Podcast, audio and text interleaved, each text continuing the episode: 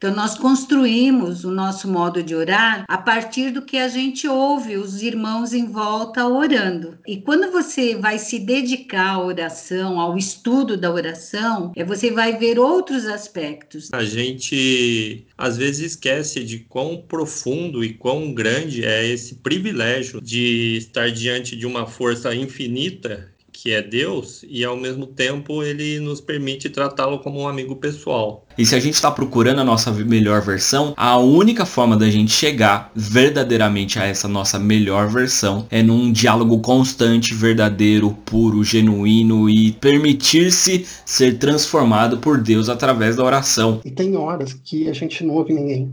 Esses são os momentos mais difíceis.